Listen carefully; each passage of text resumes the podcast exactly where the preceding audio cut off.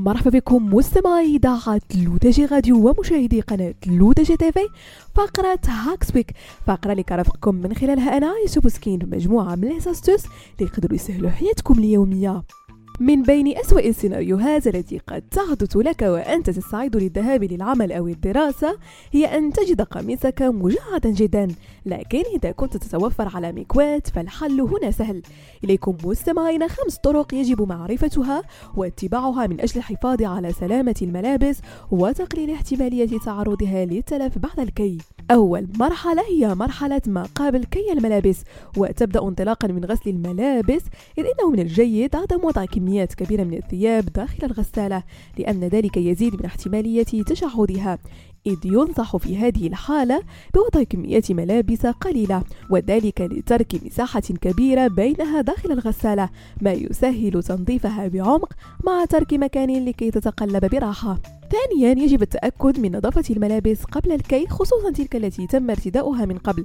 ذلك أن حرارة المكواة يمكن أن تؤدي إلى التصاق البقعة الشيء الذي يؤدي إلى صعوبة التخلص منها فيما بعد.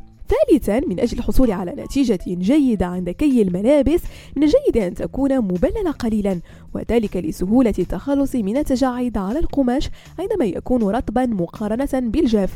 لذلك يستحسن ألا يتم تجفيف الملابس التي تحتاج إلى كي بشكل كامل بعد غسلها أو الاستعانة بتقنية البخار الموجودة في المكواة لترطيب القماش وتسهيل عملية التخلص من التجاعيد التي عليه.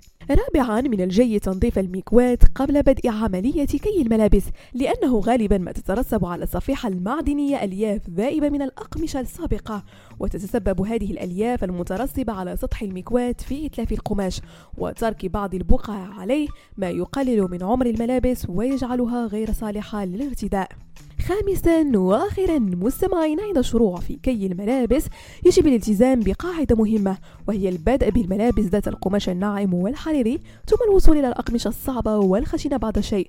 ذلك أن المكواة تكون في البداية غير ساخنة جدا ويمكن إزالة تجاعيد الأقمشة الناعمة بسهولة دون الحاجة إلى درجة حرارة عالية. بهذا مستمعينا كنكون وصلنا لنهاية فقرة Hacks Week.